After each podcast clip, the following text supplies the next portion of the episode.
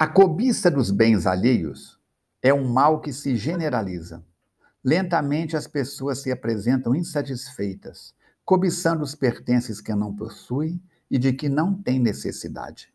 Se cada um bastar-se com os recursos de que dispõe, a vida se torna mais rica de beleza e de experiências. Há uma falsa proposta de felicidade muito propalada nesses dias, a que, se, a que chamaremos a posse mesmista. Todo mundo deseja as mesmas coisas que o próximo possui.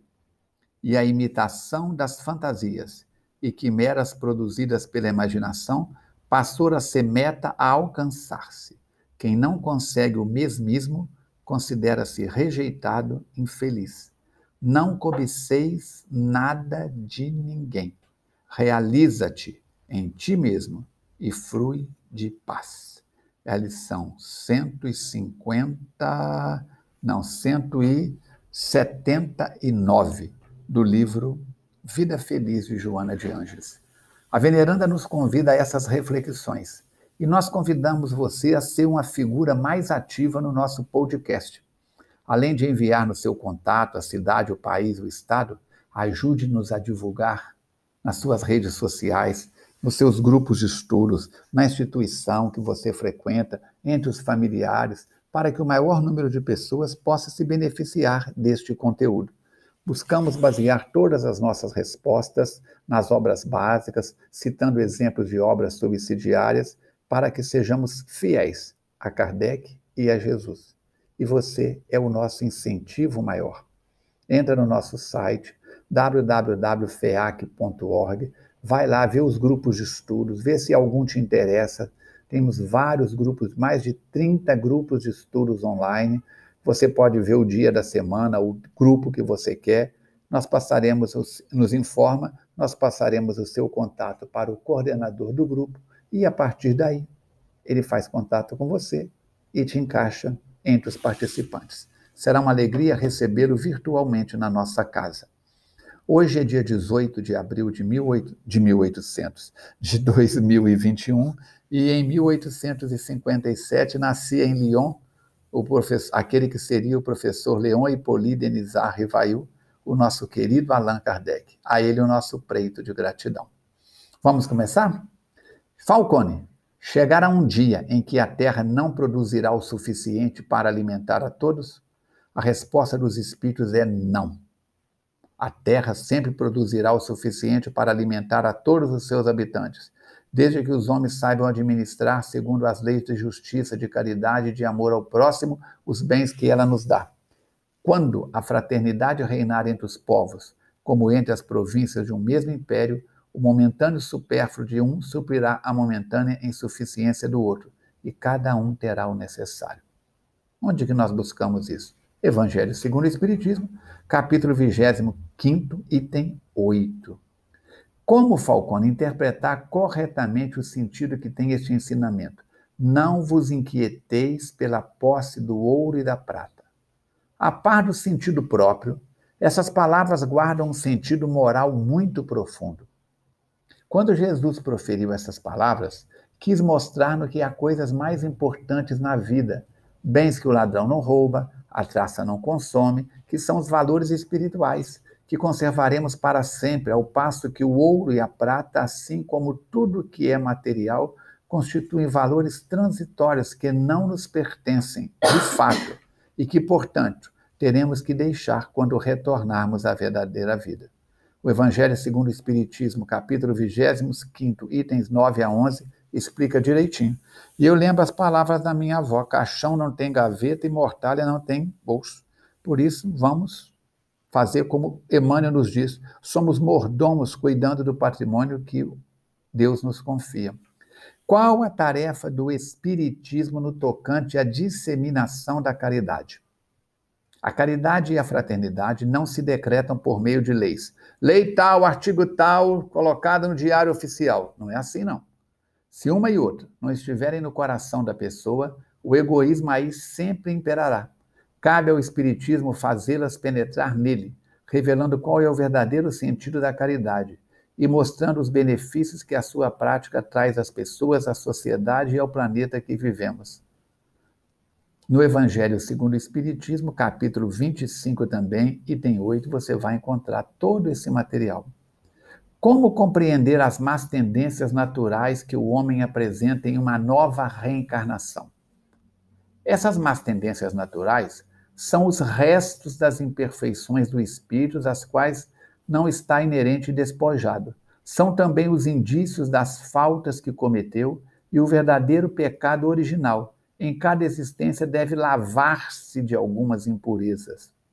Allan Kardec colocou isso no Espiritismo na sua expressão mais simples, resumo dos ensinamentos dos espíritas. Falcone, confusão na minha cabeça. Espírito familiar, anjo da guarda, espírito simpático, mentor, significam a mesma coisa? Não. O espírito familiar é antes o amigo da casa, o espírito protetor, anjo de guarda ou bom gênio, é o que tem por missão acompanhar o homem na vida e ajudá-la a progredir. Mentor é aquele que orienta a pessoa, seja no campo da profissão ou no campo da mediunidade A, B ou C, ou que mentora uma casa, uma instituição, um grupo de estudos.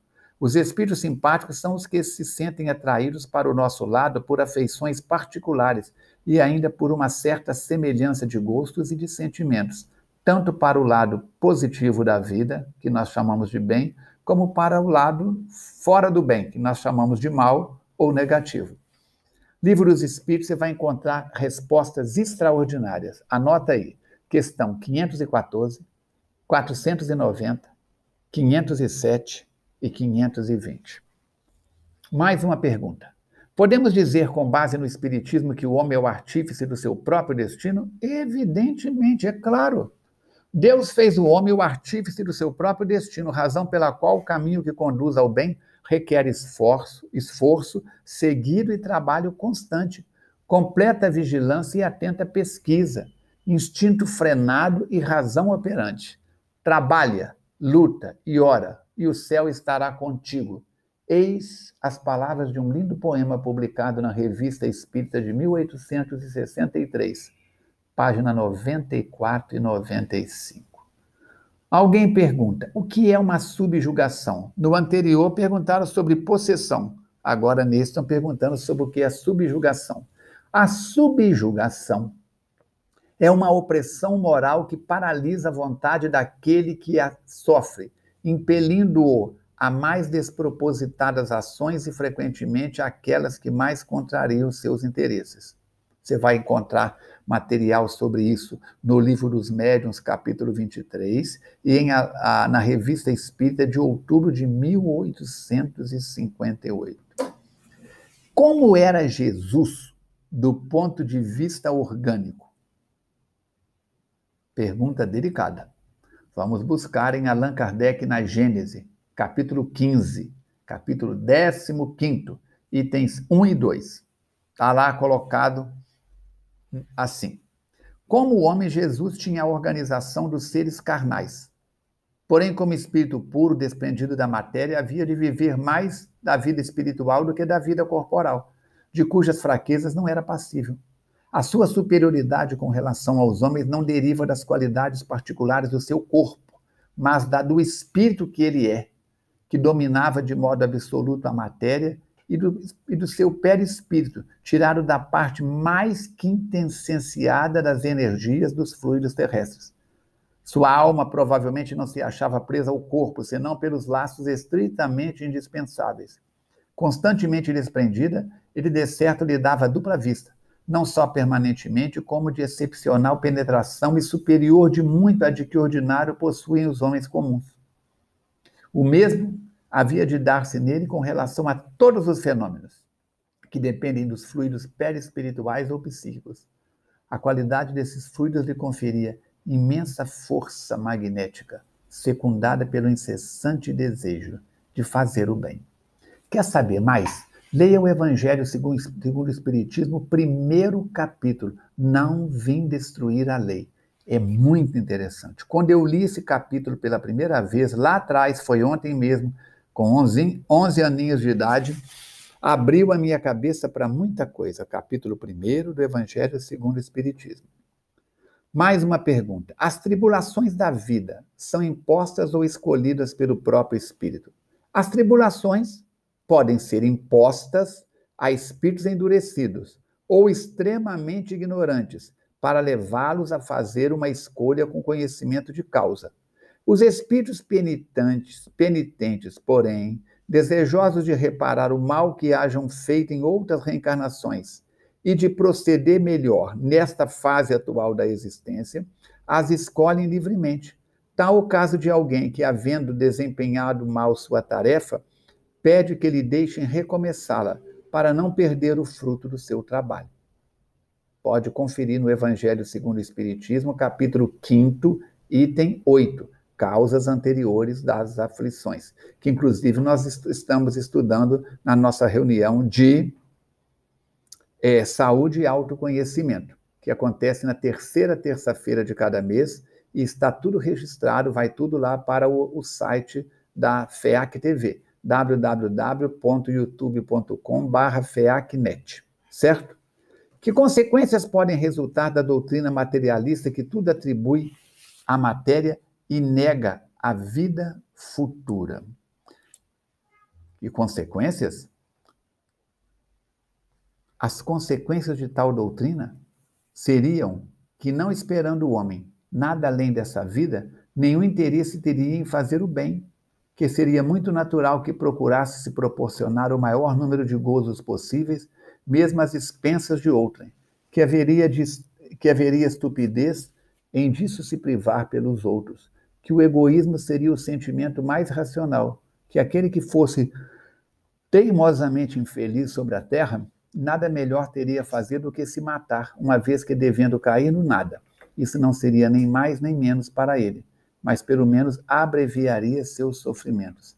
A doutrina materialista é, pois, a sanção do egoísmo, fonte de todos os vícios e negação da caridade, fonte de todas as virtudes e base da ordem social e a justificação do suicídio.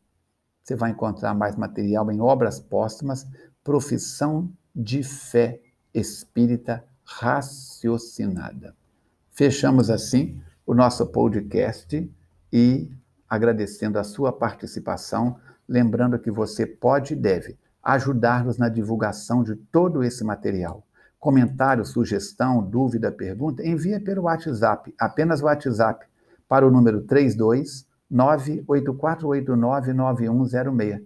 Deixe seus dados, sua localização, o país e vamos trabalharmos. Você pode também entrar em contato conosco através do SOS Preces, telefone 3236-1122, prefixo de Juiz de Fora 32, das 8 horas pela manhã até a meia-noite, todos os dias, funcionamento diário. E pode visitar, além do site da FEAC, www.feac.org, o facebook.com.br Falcone Espiritismo e ouvir a rádio, a web rádio Evoluir pela sua presença e participação. Muito obrigado. Até o nosso próximo encontro, se Deus quiser e Ele quer.